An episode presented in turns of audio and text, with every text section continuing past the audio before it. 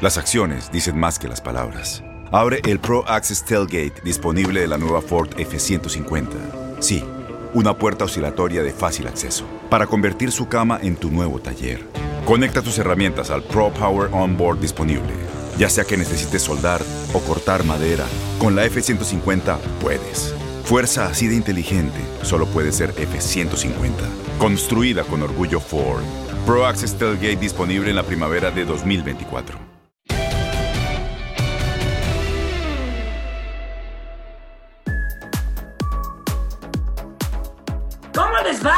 Amigos? Es momento de ponernos en tus zapatos, ustedes en los nuestros, nosotros en los suyos, los del invitado. Adriana, el día de hoy tenemos un invitado que ha trabajado con nosotros, que ha sido atleta, que ha sido mujer, que ahora es hombre, pero que nunca ha dejado de ser un gran ser humano un gran amigo. Así que tendremos el gusto, Adriana, de estar platicando con Ricardo del Real. ¡Bienvenido! Hola, ¿qué tal? ¿Cómo están? Muy buenas tardes, tengan todas y todos ustedes, pero en especial ustedes, mis queridas amigas Geo y, y Adriana. ¿Qué dicen? Encantado de estar aquí con ustedes. Mira, creo que va a ser una, una Oye, ¿tienes, ¿tienes nueva? ¿Mandé? Esa barba no te la conocía. Pues ni yo. ni yo, me, lo estoy este, conociendo, mira, ahí va. pues te está saliendo por lo menos uniforme, ¿ah? Pues ahí va, ahí va, mira, poquito a poquito. Ahí la llevamos. Oigan, creo que va a ser una charla este, para conocer muchas cosas, pero también para, para que aprendamos. De entrada, para que aprendamos este, pues este lenguaje a, ser incluyentes, a ser relajados al mismo tiempo, Ricardo. Em, ¿cómo, ¿Cómo nombrarte como Ricardo, como hombre, como persona transgénero, para ir aprendiendo el tema, ¿no? Como Ricardo, tal cual.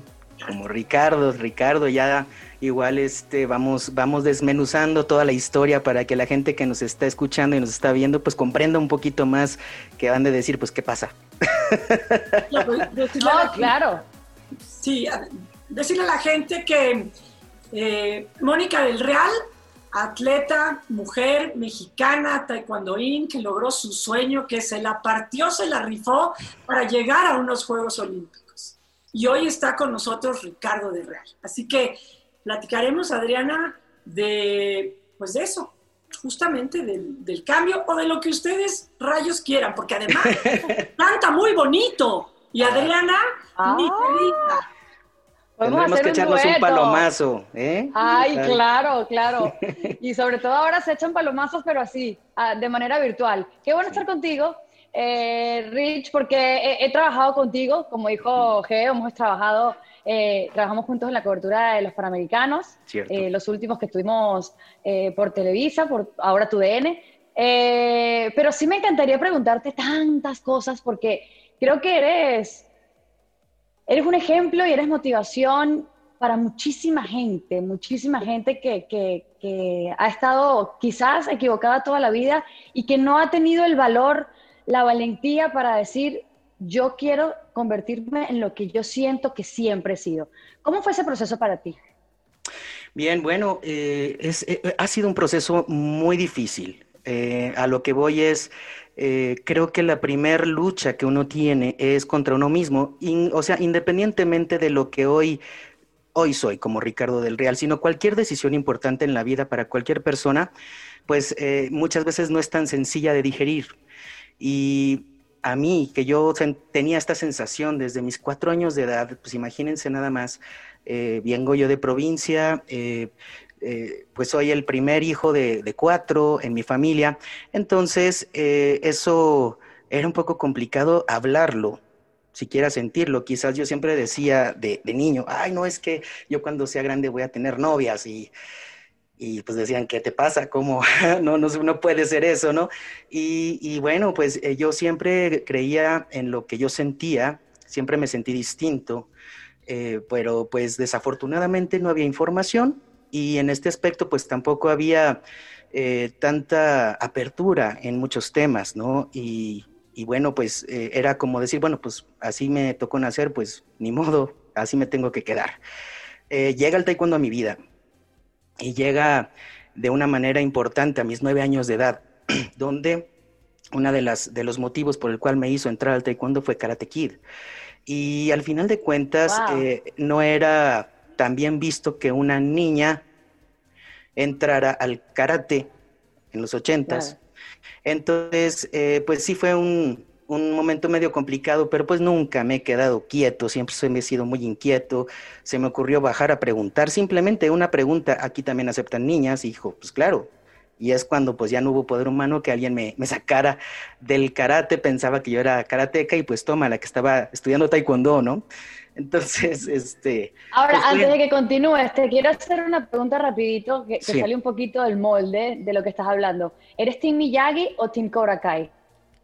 Ay, pues en ese entonces lo que me motivó fue Tim Miyagi, pero pues ahora ya estoy, ya estoy como, no sé, ahora lo veo distinto, ahora ya tengo técnica aparte. Pues sí, sí, sí, sí. ok, continúa. No, Laruso, no, no pude dejar de ser Laruso en toda la serie, lo siento. Sí, Yo me cambié un poco a Cobra Kai, ¿eh? La neta, pobrecito Johnny, la verdad sí, pues también pues por cuestiones de decisiones y por la vida que, que él le tocó vivir, literal, ¿no? Pero bueno, en fin. Entonces, bueno, pues yo al entrar al taekwondo, eh, pues siempre me destaqué mucho eh, y bueno, cuando había torneos ahí cercano a Aguascalientes, que yo soy de allá, pues, eh, pues siempre me iba muy bien, ganaba y todo eso y siempre lo jugué, que eso es bien importante. Nunca fui porque tenía que ir o porque tenía que ganar. Entonces mi profesor fue muy, muy sabio, tenía una pedagogía excelente. Y entonces un día me dice, oye, va a haber un torneo en México. Y yo tenía apenas, apenas iba a cumplir 15 años. ¿Y cómo ves? ¿Quieres ir? Y yo le dije, pues bueno, vamos, ¿por qué no? Y de pronto, este, pues nunca me di cuenta que estaba peleando en un selectivo nacional y pues lo voy ganando. Entonces dije, no manches, y hasta después me dijeron, no, tienes que venir a la Ciudad de México a concentrarte, al Comité Olímpico y todo. Yo me quedé como, y, vaya, pues, pues era para mí algo nuevo, provinciana en ese entonces, novata, eh, venir al monstruo de la Ciudad de México a concentrarme con gente que ni tenía el gusto de conocer, en donde pues sí hubo bullying, porque ya sabes, antes eran como mucho de la Ciudad de México y del Estado de México conformados los, equipos, y cuando venía alguien de provincia, pues sí, ahí viene el provinciano y ahí viene la provinciana y pues había bullying, la verdad, pero bueno. No todos los chilangos, no todos los chilangos somos así. Pues quizás no todos, pero sí me tocó. en todos lados se paga derecho de piso, en todos lados. Sí, totalmente. Pero ¿qué creen? Fíjense que cuando yo llego a la selección me encuentro con algo increíble, porque conozco que mi entrenador es un coreano y entonces Ile Danielson, Mr. Miyagi, aquí ya se cerró el círculo, ¿no? Entonces dije, wow, voy por buen camino. Entonces, pues se dio. Era tu camino, era tu camino. Era mi camino y pues sí, mientras no me pusiera a lavar coches y todo, pues estaba bien, ¿verdad? Pero bueno, este, estuvo interesante, fue, fue una, una carrera sumamente brillante, exitosa, tuvo muchos matices, eh, yo la disfruté muchísimo, también la sufrí porque hubo momentos de sufrirla, pero en lo general eh, siempre creo yo que en todos los torneos en los que yo competí, pues sí tenía la bandera bien, bien arraigada y siempre hacer algo diferente, sentirme diferente y hacer algo diferente era para el bien de mi país, ¿no? Y en este caso, pues me fue muy bien. yo, yo, recuerdo que fue, tus Juegos Olímpicos fueron los, los, de, los de Sydney, ¿no? O sea, eh, tú te, pones como meta ir a unos Juegos Olímpicos y me acuerdo mucho una plática que tuvimos tú y yo, que me decías, Geo, yo, yo me preparé para ir a unos Juegos Olímpicos, pero me faltó prepararme mentalmente para decir, voy a ir a ganar unos Juegos Olímpicos. Así es, yo estoy convencido que ten cuidado con lo que deseas. Eh, esa preparación para Juegos Olímpicos fue un tanto tormentosa porque éramos ya muy pocos en el equipo eh, y había por ahí pues ya más intereses externos, es decir, era la primera vez que el taekwondo entraba en el programa oficial. Había estado de exhibición en Seúl y en Barcelona, pero Sydney era la primera vez que entraba y eso pues atraía mucho la atención de la iniciativa privada, que había más entrevistas, ahora sí ya no ya pues había más seguimiento y cobertura de, todo lo que hacíamos. Entonces, eh, para entrar ya con pues con algunos apoyos que nunca los tuvimos como en ese entonces, eh, pues eh, en eso llega pues mi entrenador, ¿no? Ahí ya tuvimos unas diferencias fuertes, ya andábamos un poquito medio enemistados y de pronto nos dice, todo lo que reciban me van a dar el 15%. ¿Cómo? Y yo me quedé, eh, pero ¿por qué? es muy diferente a que yo te lo dé por agradecimiento a que tú me lo exijas. Aparte, en ese entonces, mi entrenador era el mejor pagado de México por los resultados que habíamos logrado, ¿no? Entonces, eh, pues yo no estuve de acuerdo y eso se lo tomó muy a personal y pues desafortunadamente toda la concentración para juegos era ya retírate, vas a perder en la primera, tienes Corea, la, la, la, todos los días, todos los días. Y pues no había... Totalmente, pero ¿cómo, ¿cómo denunciar ese tipo de abuso psicológico? ¿Nunca pensaste en denunciar? Eh, si denunciaba estaba fuera del equipo. Sí, eso es lo que normalmente sucede. Si denunciaba estaba fuera del equipo, así es que pues tenía que aguantar y pues toda mi lucha diaria era porque me decían que yo no tenía asegurado mi pase a Juegos Olímpicos. A pesar de que se había logrado en mi categoría, a un mes de los Juegos Olímpicos me regresaron de Corea para hacer una evaluación para ver si iba a Juegos Olímpicos con una chica que apenas estaba comenzando, que no había tenido muchos resultados. Y, a mí se me hizo tan absurdo, hasta después de que logré esa evaluación y la gano, es cuando ya tuve la certeza de que iba a Juegos Olímpicos. Entonces, toda mi preparación fue ir a unos Juegos Olímpicos. Muy diferente, por ejemplo, lo que pasó a Víctor Estrada. Víctor Estrada desde un principio, él sabía que iba a Juegos Olímpicos y a la postre pues él sabía que iba por un podio, ¿no? Si esto hubiera sucedido en tanto con Águeda Pérez y con tu servidor, pues otro cantar sería, ¿no? Nos, estuvieron eh, ahí este, presionando demasiado. Y a raíz de eso, pues cuando yo llego a Sydney, pues sí los disfruté mucho, pero el resultado no fue el esperado. Venía de ser campeón del, bueno, ganar oro en Copa del Mundo, de ser Premio Nacional del Deporte, era de los favoritos a medalla, y resulta que, eh, pues no, quedé en noveno lugar. Y ese día yo ya había decidido dos años atrás que el día que fuera Juegos Olímpicos era la última pelea de mi vida. En el tatami, ¿verdad? Déjalo aclaro. Sí, por favor. Sí, sí, sí. Entonces, pues sí, así la cosa. Cuando, hablas de, todos esos logros que conquistaste, cuando, cuando hablas de esos récords, de, los bronces, de, los oros, de tu participación en los Juegos Olímpicos, ya hablas como Ricardo. Eh, ¿qué, pasa o qué ha pasado con esos, con esos récords que, los consiguió Mónica, pero que hoy en día eh, es Ricardo el que los cuenta? Eso es, ¿Qué pasa con tus récords olímpicos? Es una muy buena pregunta y, me, agrada que me, lo, que me lo hagas. Mira, eh, He de decirte que después de retirarme fue una situación sumamente complicada psicológicamente. Se entra uno en una depresión, en un duelo muy fuerte. Y, no nada más el duelo de retirarse, porque ya no estás activo, eres de ser experto en la vida a ser un novato en la vida, no sabes lo que es generar dinero fuera de pelear de taekwondo y todo. Entonces pasan muchas cosas en la cabeza. De eso, eh, pues también, pues luchar contra mi identidad ¿no? Yo, yo quería, eh, pues, ya, o sea, ver cómo podía, o sea, yo no me, sentía a gusto conmigo, ya no, no, no, me soportaba yo mismo. Eh, y cuando me llega la información, que eso ya pasó muchísimo tiempo, eso fue apenas en el 2016 más o menos cuando me llega esta información, eh, y fue cuando en el 2017 me llega una revelación total, le pregunté y me preguntaba millones de veces, ¿qué va a pasar si yo decido hacer este paso tan grande para buscar mi plenitud como persona? ¿Y qué va a pasar con todo lo que hice atrás? ¿no? ¿Cómo voy a dejar a Mónica parada delante de toda la gente que, que vio que, que, que estuvo siguiendo a Mónica en su carrera? ¿Qué van a decir de mí? ¿Y qué van a pensar y de ella? ¿no? Estaba yo como en una dualidad muy fuerte, pero ¿saben una cosa? Al final de cuentas uno termina, o yo lo que caí en cuenta, o mi, o mi conclusión es, ya basta de vivir para los demás.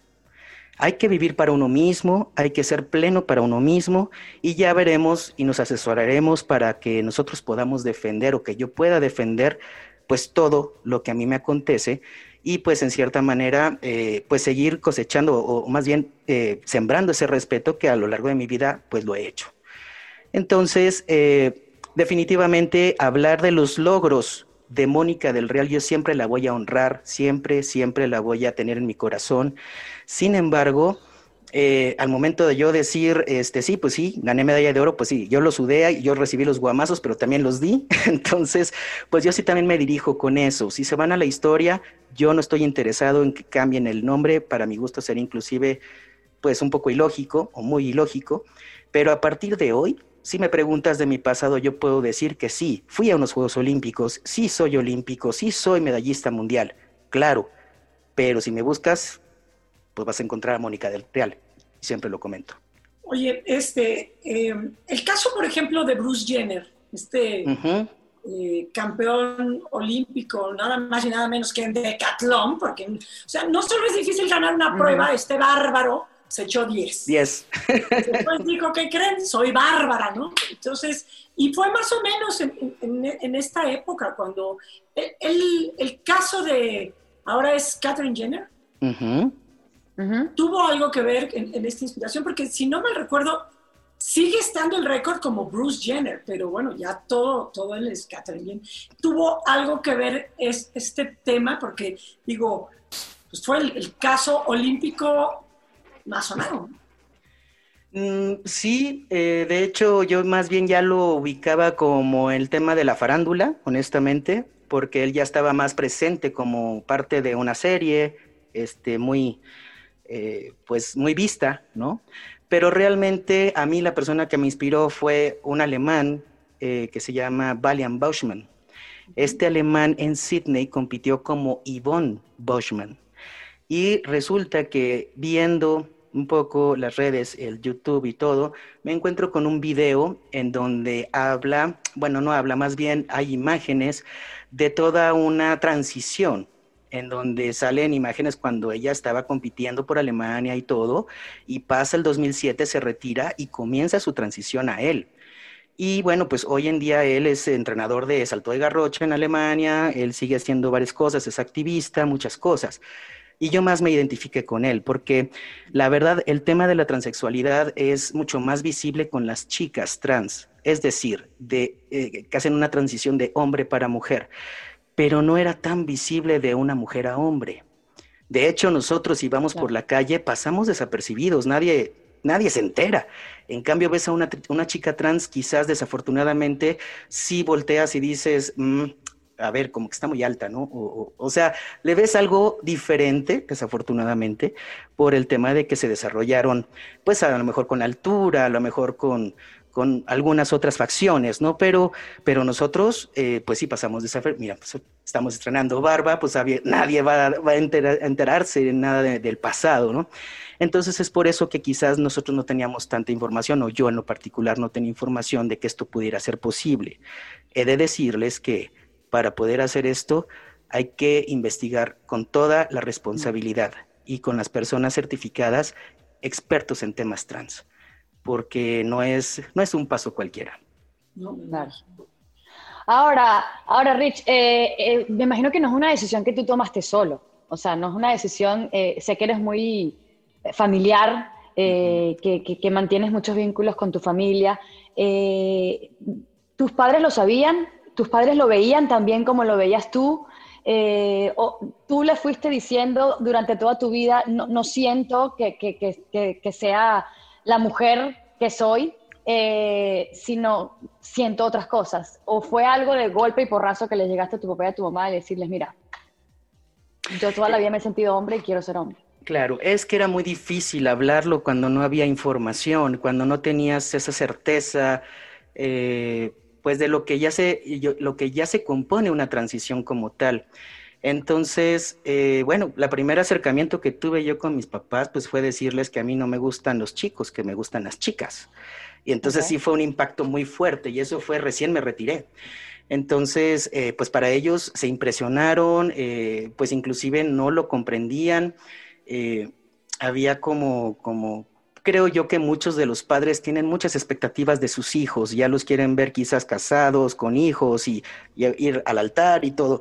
Y conmigo pues no era el plan, ¿verdad? Era muy difícil poder eh, hablar con ellos de eso y jamás. Es algo tan complejo, este, queridas amigas, eh, hablar de esto, jamás, jamás yo me sentí una mujer lesbiana, jamás, jamás. Yo siempre me, me sentí un hombre, ¿sí? Un hombre heterosexual, que me gustan las chicas. Entonces, cuando les dije, fue tan, tan inseguro de mi parte que también ellos pues lo vieron así. Ya cuando sucede esto y que tomo la decisión y tomo las riendas de mi vida, antes de comenzar mi primera dosis de testosterona, que esta es parte de la transición de reemplazo hormonal, pues yo fui a hablar con ellos. Y les dije, papá, mamá, pues sucede esto.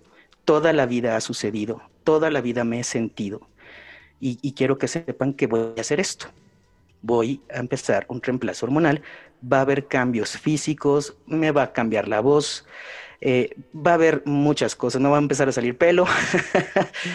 en fin, entonces estaban pues choqueados, ¿no? Y, algo, algo que yo este, tenía ya realmente muy bien este, visualizado es de que tampoco me iba a ir con los guantes arriba para ver qué es lo que iban a responder ellos y ya sobre eso pues pelear. No, es dejar que ellos hablaran, que se externaran. Sí fue un shock muy fuerte, pero la diferencia es que yo llevaba mucha información y una de las cosas que quizás ellos más les preocupaba y les sigue preocupando porque son nuestros padres es número uno si es seguro médicamente hablando, ¿no? Claro. ¿Qué consecuencias tiene hacer este reemplazo hormonal? Y número dos, el, el si yo iba a ser suficientemente fuerte psicológicamente para poder enfrentar mi cambio y mi transición ante la sociedad y ante el mundo. Porque al final de cuentas, tú como papá o como mamá, si escuchas que de repente alguien que es bien fácil agarrar el celular y decir, ah, jaja, y, y, y poner estupidez y media, pues claro que vas a sacar las garras y vas a decir qué le pasa a esta persona, ¿no? Es muy sencillo. Y yo nada más les dije, hagan caso omiso, sean ciegos, no escuchen, no, no, hagan caso omiso que son gente que no vale la pena, ¿sí? Pero no se preocupen, yo todos los días me estoy preparando para eso. Y para eso tiene mucho que ver que lo digas de una manera segura, de que vayas realmente con una convicción. Y creo que esa fue esa gran, ese gran cambio que hubo al momento de yo decirles que yo me sentía él y que yo soy Ricardo, ¿no? Entonces, pues sí, fue, fue difícil para ellos, pero bueno, somos muy, una familia muy amorosa y realmente pues siempre estuvo conmigo el amor y, yo siempre les dije, yo me visualizo con ustedes de la mano conmigo, acompañándome en esta transición y al final de cuentas yo estoy convencido que toda la gente que me conoce, que ha sabido de mi transición, está transicionando conmigo al momento de ahorita estar diciendo con ustedes esto, la gente que nos está viendo nos está escuchando, también comienza a transicionar para decir, ah, caray, yo pensaba otra cosa, ¿no? Entonces eso es lo, es lo bello y hay que buscarle siempre lo positivo a las cosas. Pero ahorita estamos súper bien. Y aterrizando un poco en eso, ¿tú sientes que los medios te han buscado más por, por, por aprender, por un tema periodístico o por morte? Supongo que ha tenido de todo, pero... Sí, yo estoy convencido que tiene un poco de los tres. Eh, yo tenía dos opciones, Geo. Tenía la opción de poder hacer mi transición en privado y renunciar a todo lo que yo ya había construido. O la otra era hacerla pública y quizás convertirme en una voz, ¿no? Entonces, eso lleva, las dos tenían consecuencias de una u otra manera, estas dos decisiones, pero yo me opté por hacer, hacerla pública. Yo no voy a, negar quién, quién he sido toda mi vida y tampoco voy a negar quién soy ahora, ¿no? Entonces, cuando me buscan los medios, eh, he negado entrevistas cuando sé que viene de un medio de morbo, porque yo no me presto a eso.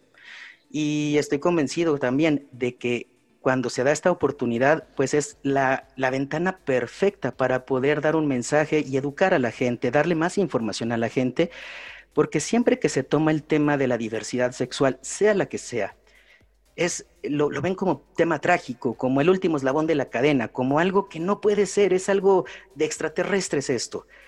Y no, somos personas, seres humanos que seguimos generando, que tenemos muchas, muchas ilusiones, queremos seguir eh, avanzando y seguir, eh, vaya, eh, pues triunfando de la manera lo posible.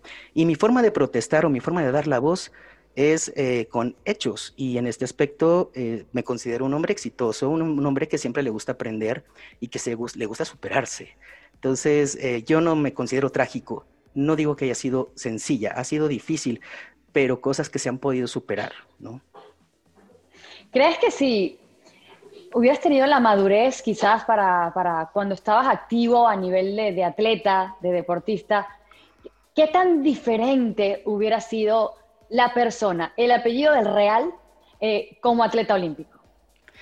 Mira, para empezar, no sé si yo lo hubiera hecho, si toda esta información hubiera estado en los noventas, así como lo están ahora, no estoy seguro si realmente lo hubiera hecho eh, en ese momento. Tendría yo que realmente eh, pues decidir fuertemente dos cosas. Uno es, si yo estoy ya con una racha de resultados importantes, creo que va a ser bien importante eh, valorar si mi sueño es ir a los Juegos Olímpicos, tendría yo que renunciar en este momento notificar a la Federación Mexicana de Taekwondo que yo renuncio a la selección porque voy a hacer una transición y esto me implicaría, número uno, empezar todo mi proceso selectivo ya como varón. Ahora, la transición, a ver amigas, tengo apenas tres años de transición. La transición no es de la noche a la mañana, es tarda tiempo.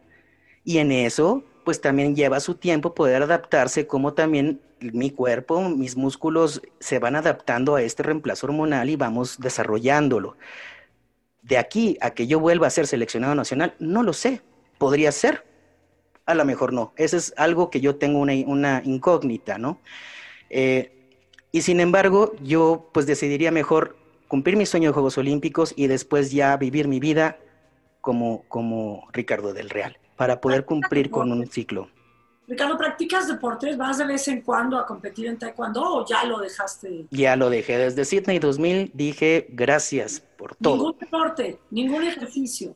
Pues nada más caminar un poco, hacer un poco de bicicleta y todo. Y aparte, pues el taekwondo a mí me dejó algunas facturitas. Entonces hay que cuidarse mucho en cuestiones de articulaciones. Entonces ya no, ya no se pueden hacer tantas cosas de alto impacto. Así es que, eh, pues sí, algo más o menos, más que nada para, para hacer un poquito de pronto. Oye, ¿y qué está haciendo? Ay, perdón, perdón, dale. No, me, voy a, me voy a meter.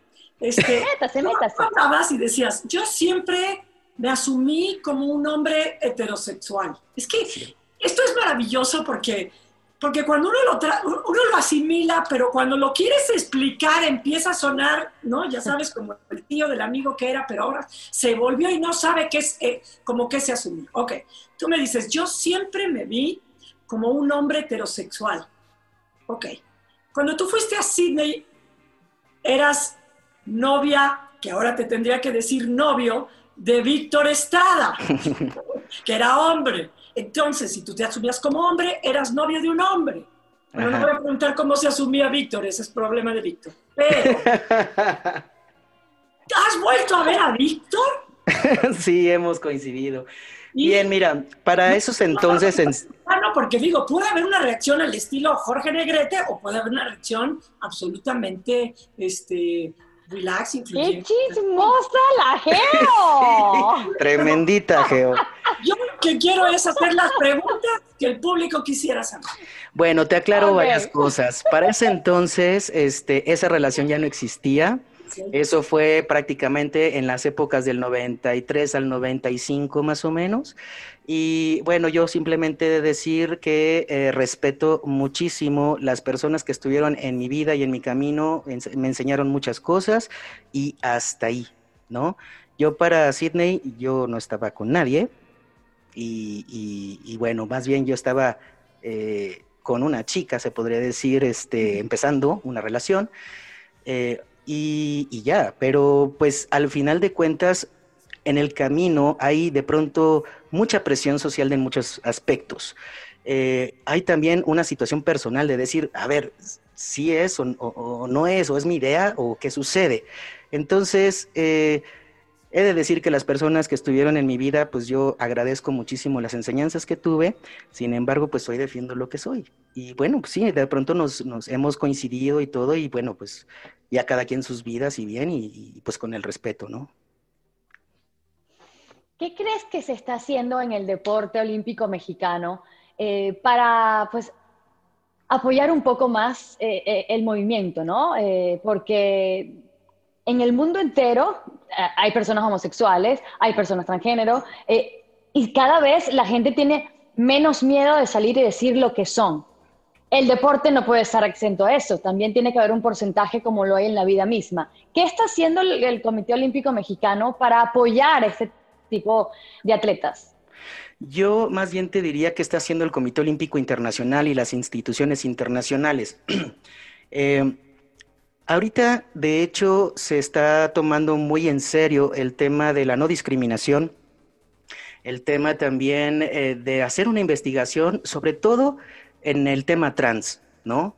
En el tema de los hombres trans no hay tanto problema, porque ya los que ya están transicionados y ya están compitiendo y ya quizás son parte de una selección nacional, no tienen tanto problema en eso.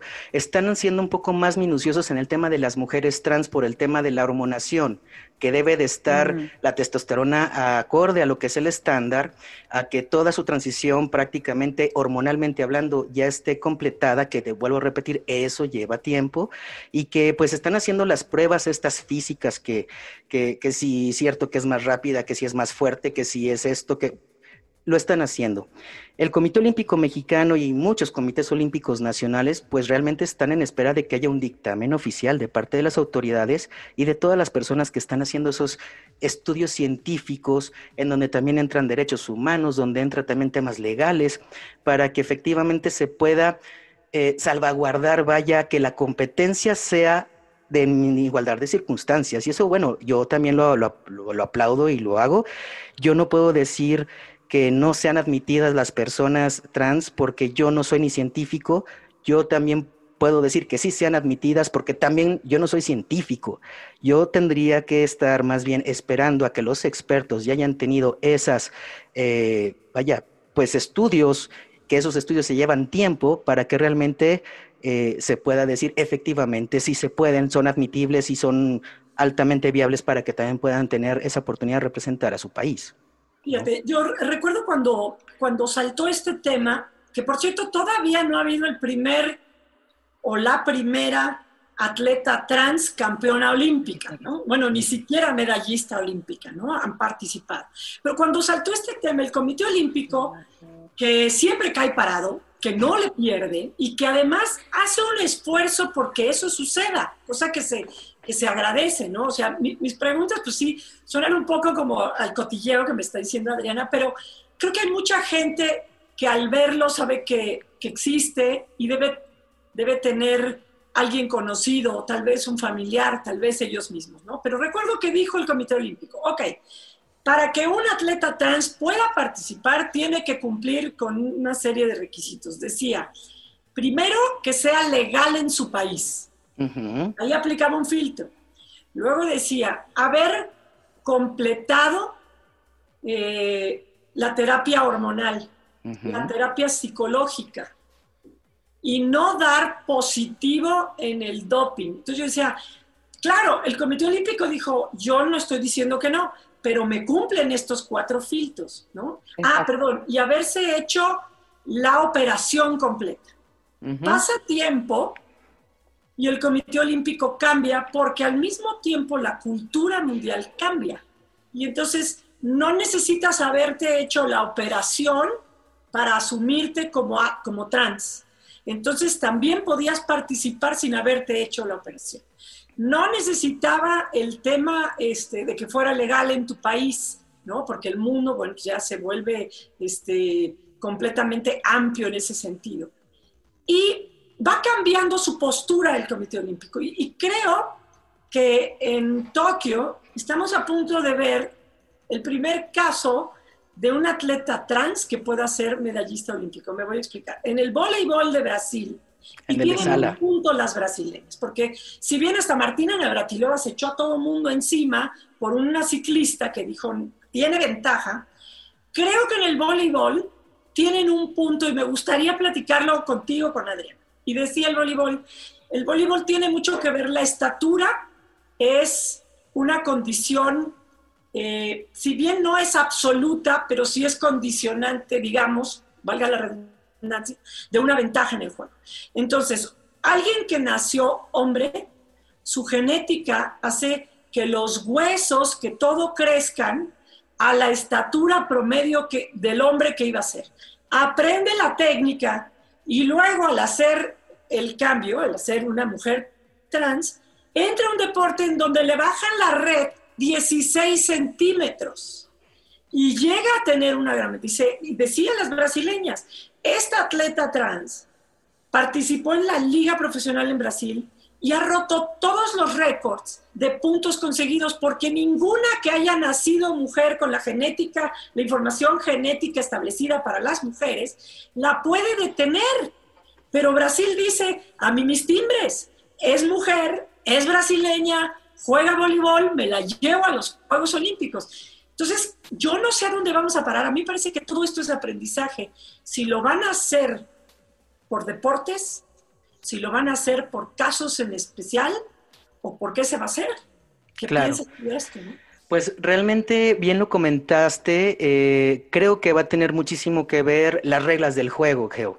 Si el Comité Olímpico Internacional, pero en especial esa Federación Internacional, está solicitando estándares para que todas y todos estén de igualdad de circunstancias en temas de no dopaje, porque estoy más alto en testosterona, en temas eh, hormonales en general, y ya está legalmente con su documentación y todo, pues definitivamente pues está cumpliendo con las reglas que está solicitando, ¿no? Yo he sabido de amigas trans que cuando comenzaron ya su reemplazo hormonal, ellas me dicen, me bajó totalmente el tono muscular, me siento así, el, ánimo totalmente estaba por todos lados, eh, me decía que inclusive les estaban creciendo o se estaba distribuyendo la grasa corporal, pues en caderas, en la parte pectoral, todo esto, eso es lo que hacen las hormonas, es una, una cosa impresionante y que eso les hacía tener más torpeza de pronto, no, no es por hablar de, sino que si ellos estaban acostumbrados con su, con su eh, identidad anterior a, hacer ciertas cosas, de pronto ya decían es que ya no la llego igual, o sea, ya no corro igual, ya no salto igual, etcétera. Técnicas hay, y efectivamente, si estás hablando de una competidora que también inclusive estuvo en la Liga Europea, porque sí, este, ya sé de quién me estás hablando, técnicas y memoria hay. El tema es cómo le ha afectado su reemplazo hormonal para efectivamente seguir saltando los dos metros o no sé cuántos saltan para hacer los remates, a que si haya bajado eso, ¿no? Que si también perdió algo de fuerza, no lo sé. Por eso vuelvo a repetir, yo no soy científico, eso me encantaría, me encantaría que los científicos me dieran esas respuestas, pero si está cumpliendo con los estándares de que está hormonalmente ya nivelada, y que está todo lo que está pidiendo los estándares la, la Federación Internacional o el COI, vaya, no, eso, eso no, no tendrían por qué dejarla fuera. Pues es que... no, no, claro, correcto, es que... Eh, todo, eh, ¿En qué momento, en qué momento, por ejemplo, en, tu proceso, qué tanta testosterona tienes que, que consumir, tienes que, que pues de alguna manera tu cuerpo la ingiera, ¿qué tanto eso puede afectar para que un atleta olímpico o un atleta que esté buscando una posibilidad de ir a unos Juegos Olímpicos no entre, por ejemplo, en la, en la medida de que pudiera estar, eh, obviamente, beneficiándose por, por, la testosterona? Claro, ahí es donde entran muy, muy fuerte los, los endocrinólogos. Ahí es donde entran muy fuerte, porque cada persona es distinta. De pronto, por ejemplo, un estándar para comenzar un reemplazo hormonal de, de, mujer a hombre, pues te puedes poner una dosis de testosterona una vez al mes, que es un mililitro. Yo les voy a decir una cosa, yo iba al gimnasio y de pronto pues estaba yo en los vestidores y de repente unos cuates acá, súper, ya saben, bien... Mameis. Men mameyes y acá bien, ¿qué hubo les qué? De repente, este, eran como cinco cuates, ¿no? Pues estás ahí cambiándote y todo, y de repente, oye, ¿qué onda? Oye, ¿ya te pusiste la testosterona? No, pues este, pues apenas me estoy poniendo una dosis. No, güey, tienen que ser cinco a la semana. Yo dije, ¿qué? O sea, imagínense nada más lo que están haciendo estos cuates, ¿no? Yo, que estoy haciendo un reemplazo, lo estaba haciendo una vez al mes. Y vean lo que está haciendo conmigo. Ahí es donde se friegan mucho los órganos internos, que es el hígado, que es el páncreas, todo eso. Por eso debes ir de la mano con especialistas, en este caso el endocrinólogo que tiene que regular tu dosis para que puedas llegar al estándar que tiene que ver el género masculino o el género femenino. ¿dónde dejaste a Mónica del Real? Aquí. ¿No se habla de ella? ¿Te acuerdas de ella? Por supuesto. Claro que me acuerdo de ella. Y siempre sonrío cuando me acuerdo de ella. Nos llevábamos bien, Mónica. Yo, bueno, ahora con Richie también me llevo. Bueno, todos los hombres tienen una parte femenina y tú tienes a Mónica. Por supuesto. Y mira nada más de qué manera me enseñó esta mujer. Como esta bella mujer. Como Víctor Victoria, ¿no? Cuando veías esa Ándale. decías, quiero ser Víctor, soy Victoria, porque a mí... Exacto. No, bueno, pues es algo que se lleva, es algo que se aprende, es algo que se vive y quizás pues hasta yo me considero con un cierto ventaja, ¿verdad? Para poder estar en el tema de ya con la convivencia social, ¿no? Porque hay más respeto, hay más respeto hacia con las mujeres, este, te pones de pronto en el lugar y dices, ay, bájale, o sea, no manches, hay que ser más respetuosos o, o algo así. Eso no quiere decir de que cuando veo digo, wow, qué guapa, pero no, es muy diferente otras cosas, ¿no? Pero es, es, algo divertido, es algo que yo disfruto muchísimo y que es algo que yo tengo quizás un valor agregado ahí, ¿no? A ver, ¿te parece, Adriana, si le preguntamos cosas y a ver si nos las contesta? Ay, qué miedo. Bueno, todo lo ha contestado, todo lo ha contestado, Geo. Todo lo he contestado. Pues algunas cosillas así trivialones. O sea, ¿qué cosas que tenía Mónica perdiste y extrañas? Por ejemplo, ¿Mónica lloraba en las películas de amorcitos? Sí, eh, sí me considero sensible y sentimental, pero ya no lloro tan sencillo. O sea, no, ya, no sé, me cuesta más trabajo llorar. Sí, me cuesta más trabajo. Pero no quiere decir de que no sienta. Claro que sí, me da ternura ciertas cosas y todo, pero ahora como que es ¿Qué más. Película, ¿Qué película veías que te hacía llorar y que ahora ya no te hace? O sea, a mí, a mí la que, a mí los puentes de Madison cuando la vi me tuvieron que sacar porque decían, esta le dio trance. Y cuando la veo me pasa lo mismo, sigo llorando y llorando. O sea, no, creo que... Titanic. Es un tema de que no es por la que la haya yo visto cuando era muy chica y ahora que soy ya, ya, ya más ruca, pero ¿hay alguna película que tú veías, llorabas mucho y ahora no? No sé.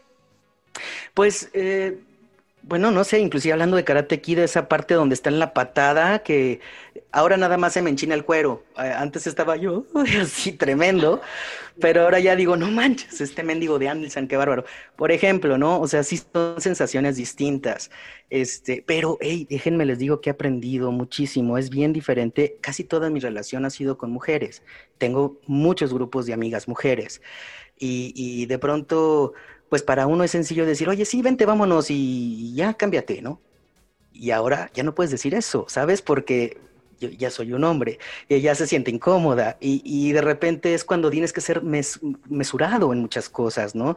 Ya no ser quizás tan expresivo, cariñosísimamente como antes lo era tanto Mónica, ¿no? Y ahora es, sí, me dio gusto verte, porque se puede tomar a mal de pronto, ¿no? Entonces, en esos aspectos de pronto yo lo he eh, pues experimentado y digo, wow, este, sí tengo que bajarle un poquito de la emoción, ¿no? No tendría que ser, ¿o sí?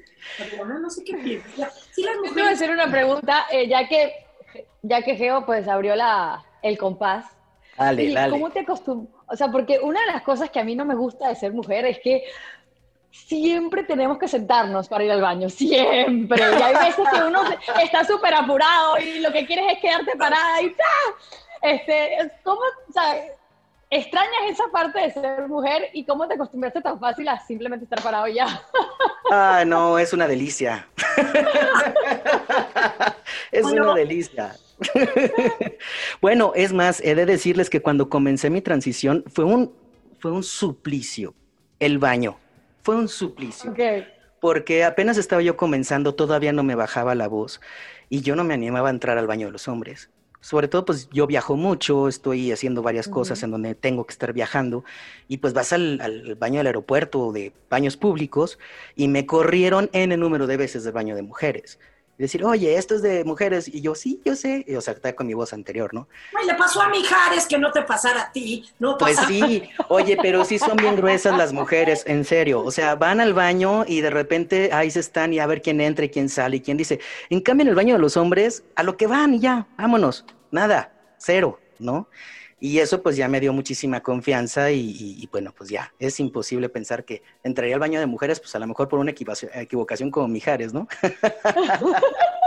pero, pero déjenme, decirles, déjenme decirles algo, o sea, ya existe la copa para las mujeres. El pipié famoso le llaman. Para, para que, por ejemplo, que estás en un concierto, que te agarraron el viaducto con el tráfico, que vas a los baños de, algunos estadios, gasolineras, etcétera, etcétera. Entonces, gracias a Dios, yo dije, no puede ser. Pero yo les voy a contar, yo les voy a confesar algo. Vas con todo, vamos a Voy con todo. Cuando yo viví en Los Ángeles, había muchísimo tráfico en Los Ángeles. Es como la Ciudad de México. O sea, pasé de la ciudad con más mexicanos a la segunda ciudad con más mexicanos. Entonces, bueno, el tráfico era horrible. Y yo me acuerdo que era un viernes eh, de pago mm. eh, y yo salí a las 6 de la tarde de Venice Beach. Y yo vivía en Pasadena.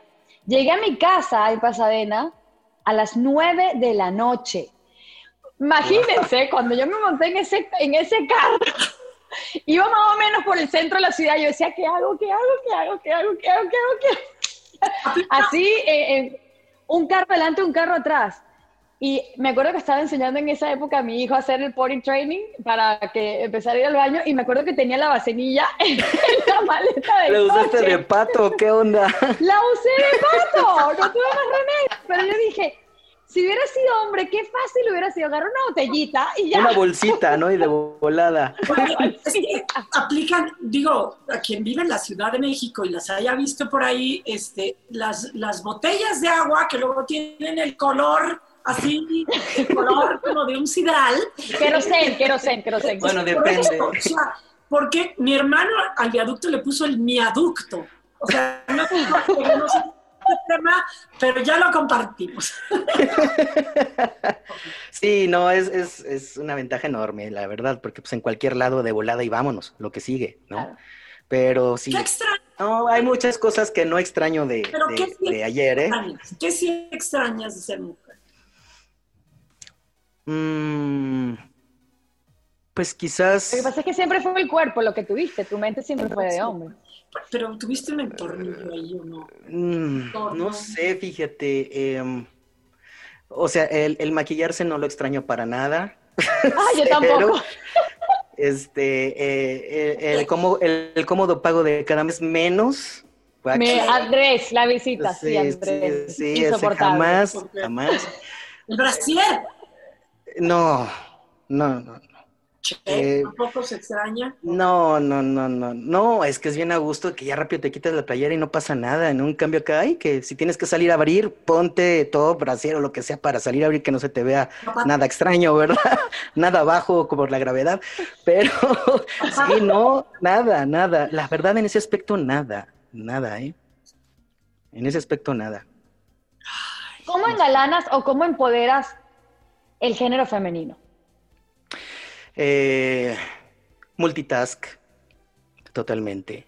Pueden hacer mil cosas a la vez y lo hacen bien.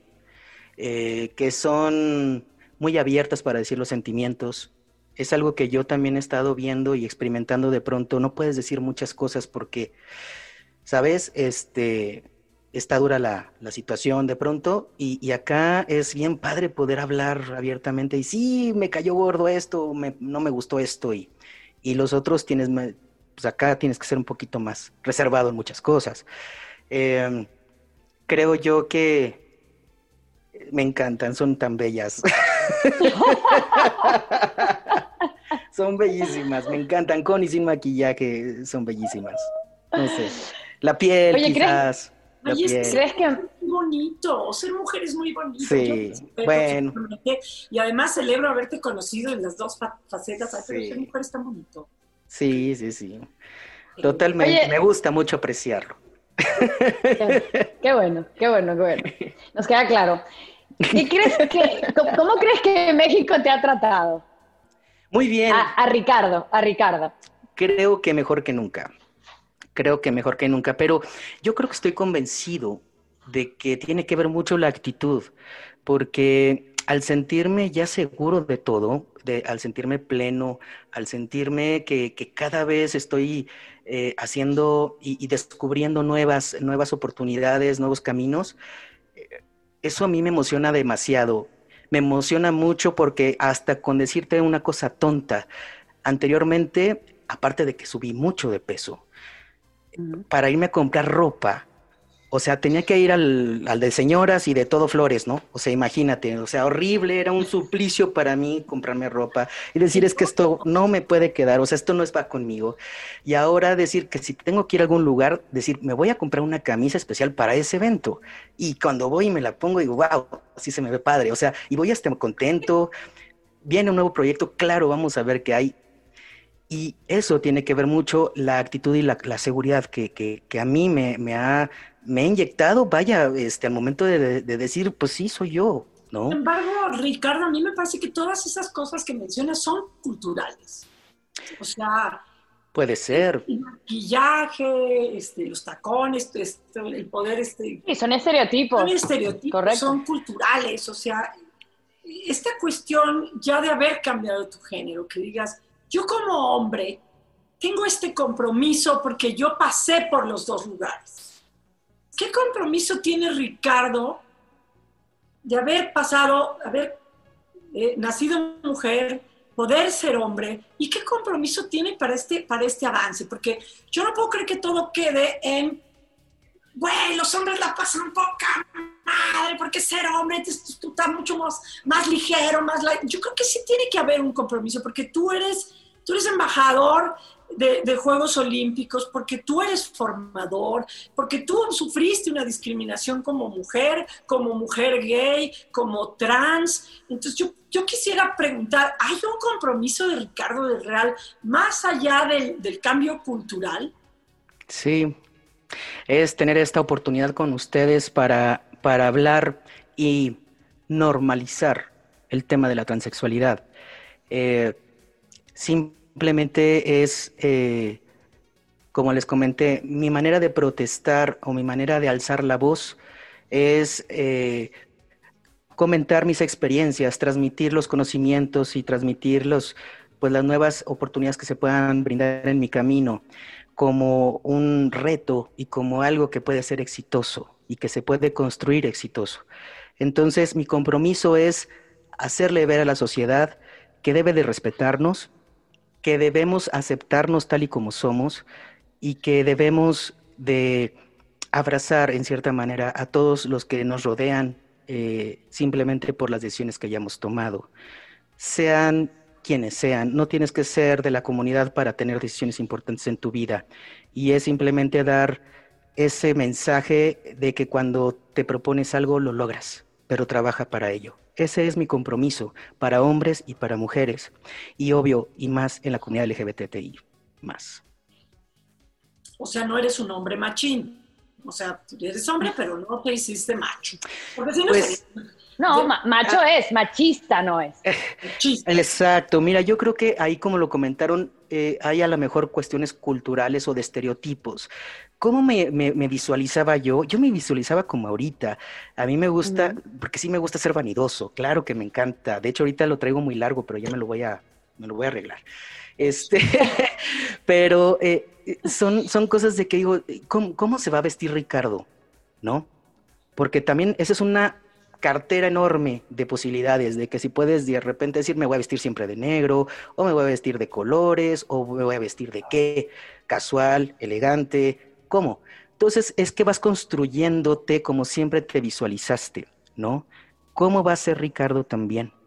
Y en el aspecto de cómo va a ser es no olvidar mis bases, mis conocimientos y toda la educación que también me dieron mis padres para no olvidar de dónde vengo. Y yo lo que más pido, al final de cuentas, es que haya respeto entre todos, pues también ofrece respeto a los demás, ¿no? Entonces, en ese aspecto vas construyendo tanto mental como físicamente hablando eh, cómo es que te vas a dirigir, cómo te vas a ver reflejado en el espejo y si te vas a gustar, ¿no? Y, eso me ha gustado mucho hasta el día de hoy. Amén. A ver, Richie, una última pregunta. Ah, ya, tan rápido. Ah. Está muy buena la plática, me encanta. Está buenísimo, pues yo tengo la ropa tendida, no sé. Ay, Dios mío, Dios mío, Dios mío. No sé si sabes, pero yo, yo doné un riñón a mi hermano eh, ah, y, una de las cosas que más me llena, después de obviamente haber hecho el acto de darle vida pues, a alguien que quiero muchísimo, verlo sano, verlo vivir eh, y, yo estar también, también sana, ¿no? Es cuando alguien me escribe por redes sociales, porque generalmente te escribe gente que no conoces, que, está pasando quizás por una situación parecida a la tuya, y lo que más me llena es que me digan, oye, yo quisiera donar eh, un riñón también, pero, pero no sé, hay muchísimos mitos. Eh, ¿Qué hago? ¿Cómo es tu vida después del riñón? ¿Cambió? Eh, ayúdame a tomar la decisión, ¿no? Entonces, ¿qué pasaría? Que me imagino que te tiene que pasar. Que alguien te, se sienta inspirado por tu historia, se sienta inspirado por, lo que, por el proceso por el que te pasaste y que tú le sirvas de alguna manera para, para, que ellos tomen la decisión también de asumir las riendas de, ese cambio. ¿Qué le dirías a ese tipo de gente? Información, información e información. Podría yo compartir mi experiencia, pero al final de cuentas yo soy un mundo, tú puedes ser otro, ¿sí? Mi entorno es uno, el tuyo puede ser otro. Entonces, creo yo que debe de estar bien parado sobre en dónde está parado, tiene que verse bien de dónde está parado, que se investigue con las personas adecuadas, eh, de lo que tenga que hacer. En el caso tuyo, que fue la cuestión de la donación del riñón, pues tampoco no es un paso cualquiera. No es nada más de aquí en la esquina voy al Oxxo y órale, vámonos, ¿no? Sino realmente tiene que ser algo con toda la seriedad y con toda la responsabilidad del mundo, porque te vas a poner en manos de alguien más que sabe lo que estás haciendo. Entonces, puede ser muy inspirador una, una historia, pero también ve cómo estás parado. ¿Padeces del corazón? ¿Tienes algún otro padecimiento? Yo, por ejemplo, no, gracias a Dios. ¿No? Pero a mí me pasó esto. Entonces, investigate y hazte un equipo multidisciplinario importante para que pueda lograr su objetivo, ¿no? En el caso de especialistas. Yo creo que eso es importante. Sí, en realidad sí, este, que además es un mundo muy nuevo y todo el mundo quiere, hay una, una ola en que la gente quiere ser más incluyente, quiere no equivocarse. Entre esas me cuento yo y, y este, nos has enseñado mucho. ¿Puedo hacer una pregunta? Dos preguntitas bebés. A ver, ya está das ya te dijo que no Ya te dijo que no está Víctor, no sabe dónde está Víctor Estrada, no la ha visto Te lo dijo. No, la Víctor Estrada. Deja la novela, deja la novela. Sí, ya. ya, habla de hoy. Al día de hoy, si hubieras nacido en un cuerpo de hombre, ¿qué deporte hubieras practicado? ¿Has, has visto todos? Pues yo creo que igual taekwondo, ¿eh? Taekwondo. Taekwondo, sí. Y la otra, ¿ningún hombre, ya siendo hombre, te ha tirado la onda? Sí, varios. Oye, es, es, es algo también, es algo también un poco complicado porque, este, eh, pues dicen, ay, oye, ¿tienes novio? ¿Tienes pareja? Y yo, sí, sí tengo ah, pareja y, y, oye, y este, y, y no vas a andar con alguien más. Y yo, ay, chihuahuas, este, ¿por qué la pregunta? Ay, es que como que me atraes, ¿no? Yo, ay, güey. Swing y falla. Sí, le dije, mira, te voy a ser honesto, pero desafortunadamente no soy gay. Entonces, este, pero yo te respeto, te aprecio mucho, mi hermano, y gracias por decírmelo. Para mí es un halago, ¿no? Y, y así es, vaya, pues es la neta. Hubiera sido beisbolista porque tiene su swing. Sí, claro. sí, totalmente, totalmente. Ricardo, te agradecemos muchísimo. Adriana, ¿quieres, quieres, te toca si quieres algo más ahí en el tintero?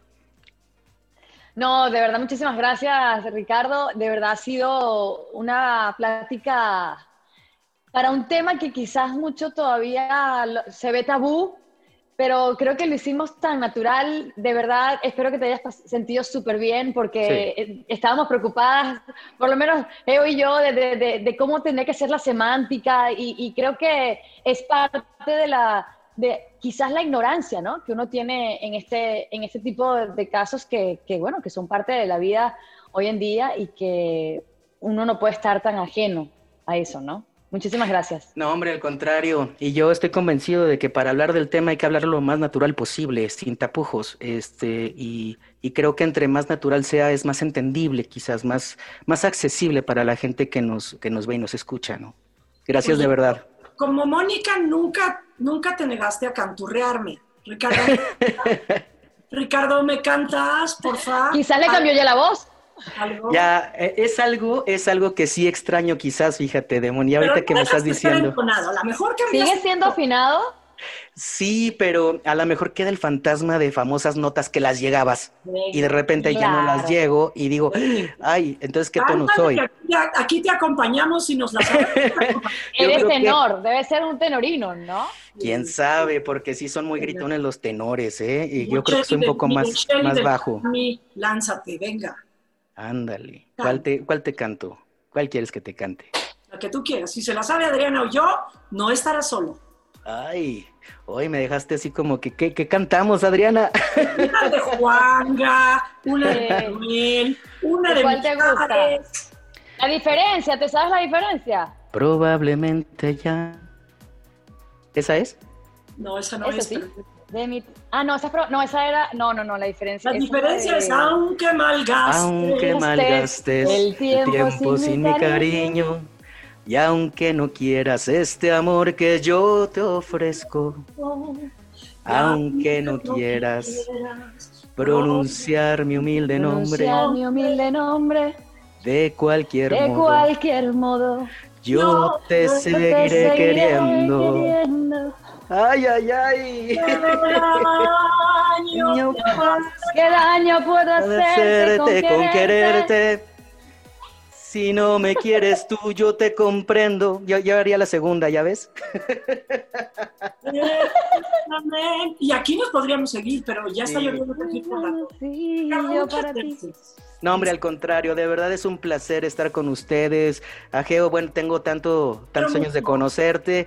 Y a ti, Adi, pues te, te conocí recientemente y ha sido un placer coincidir una vez más contigo. En espera que se hagan los Juegos Olímpicos de Tokio, que ojalá para poder estar otra vez como equipo ahí transmitiendo para, para toda la gente. Amén, claro que sí. Muchísimo éxito y que sigas brillando, ¿ah? Muchísimas gracias. Cuídense mucho, les mando un abrazote y un beso.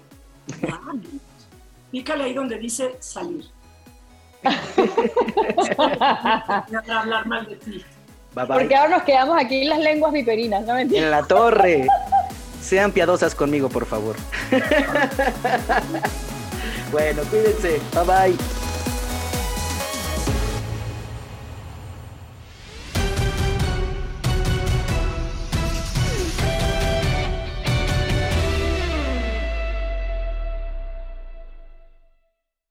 Aloha mamá. Sorry por responder hasta ahora. Estuve toda la tarde con mi unidad arreglando un helicóptero Black Hawk. Hawái es increíble. Luego te cuento más. Te quiero. Be All You Can Be, visitando goarmy.com diagonal español.